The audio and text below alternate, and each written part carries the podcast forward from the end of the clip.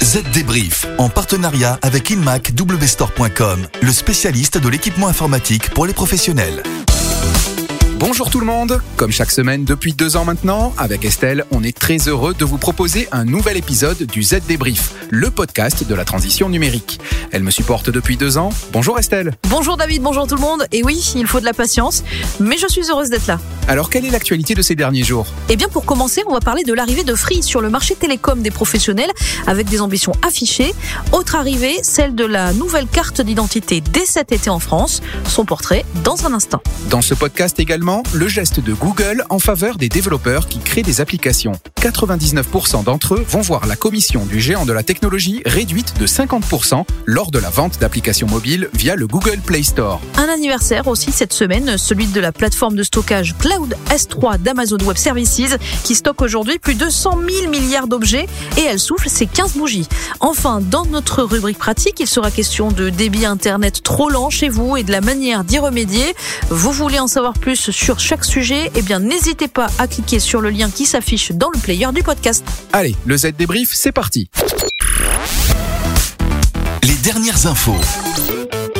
Free a donc décidé de se mettre au B2B, autrement dit au marché des télécoms pour les professionnels. Pas vraiment une surprise hein, pour les initiés puisque Iliad, la maison mère de l'opérateur, a acquis voilà deux ans l'hébergeur Jaguar Network spécialisé dans le stockage pour les professionnels et comptait déjà à l'époque sa filiale Cloud Scaleway. Le groupe voulait se lancer sur le marché des télécoms pour les professionnels en 2020, mais la crise sanitaire et l'arrivée de la 5G l'ont obligé à reporter le lancement d'un an. L'objectif affiché par la direction est de détenir 4 à 5 du marché des télécoms pour les pros à l'horizon 2024, pour un chiffre d'affaires estimé entre 400 et 500 millions d'euros, avec pour ambition de provoquer un choc de simplification pour mettre fin au retard très important des entreprises françaises, quelle que soit leur taille sur la fonction télécom. Mais Iliad n'a pas tout dévoilé d'un coup, personne ne connaît à l'heure actuelle les détails de l'offre que va proposer Free sur le segment B2B. Orange et SFR l'attendent de pied ferme. Ces deux opérateurs, à eux seuls, se partageaient jusqu'ici un marché estimé en 2018 par l'ARCEP à 8,9 milliards d'euros. Autre arrivée cette année, celle de la nouvelle carte d'identité. À quoi va-t-elle ressembler, Estelle? Eh bien, David a une carte de crédit. C'est en tout cas son format qui va détenir bien des secrets sur l'identité de son propriétaire, des informations biométriques numérisées d'abord, une photo au format portrait et deux empreintes digitales. Mais aussi un cachet électronique signé par le titulaire pour assurer l'authenticité du document.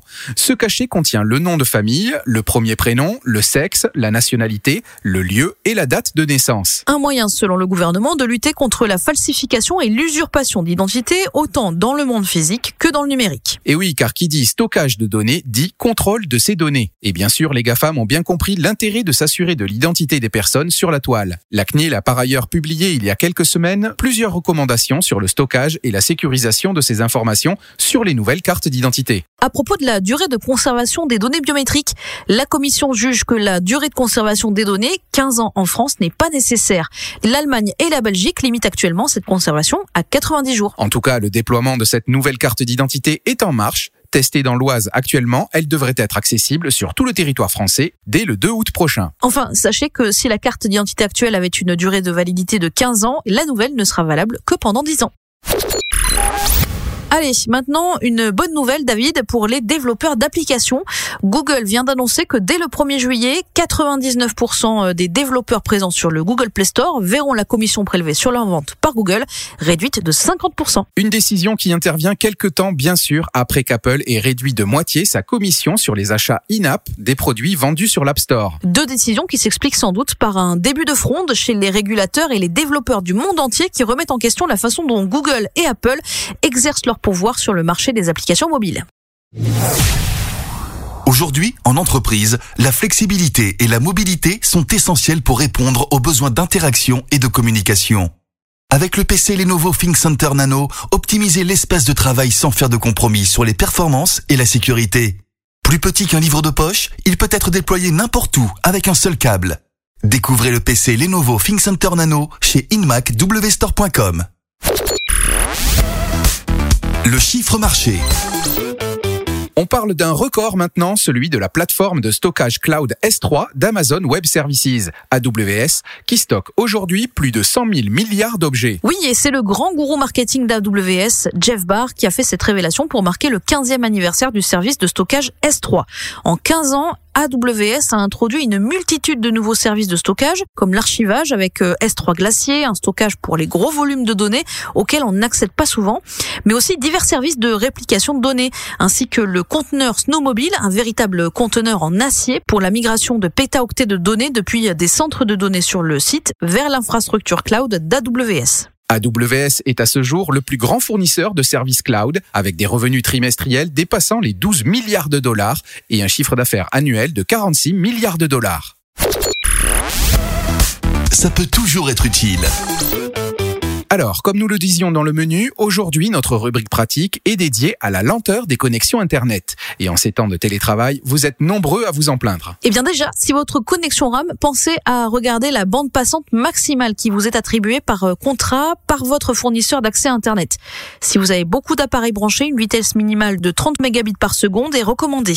Si vous payez pour un forfait allant jusqu'à 30 mégabits par seconde et que vous ne recevez que des vitesses de 2 à 3 mégabits par seconde, par exemple, il peut s'agir d'un problème avec votre FAI ou vos câbles physiques. Dans ce cas-là, contactez votre fournisseur car il y a sans doute un problème. Il faut aussi tenir compte de l'emplacement de votre routeur. Si vous utilisez du matériel traditionnel comme un routeur par défaut fourni par votre fournisseur d'accès, vous devez garder à l'esprit que plus vous êtes éloigné de la box, plus le risque de problème de connexion, de vitesse lente ou d'interruption est élevé.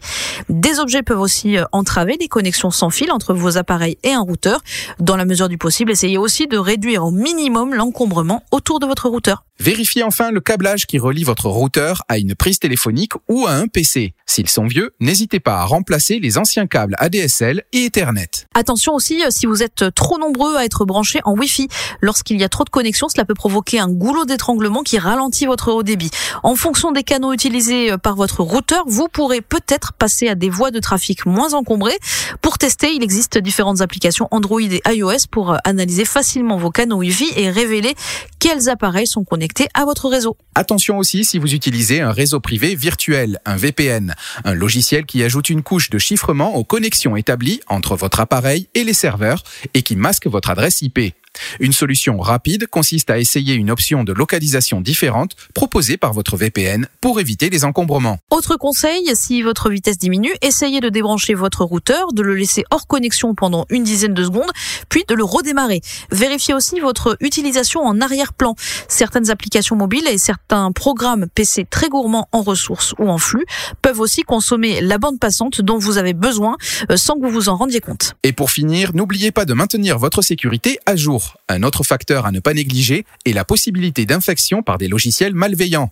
Si votre connexion Internet s'est ralentie sans raison, il se peut que des malwares détournent votre navigateur et exploitent votre connexion Wi-Fi. Vous devez fréquemment scanner votre système pour le garder propre. Et voilà, le Z débrief c'est terminé pour cette semaine.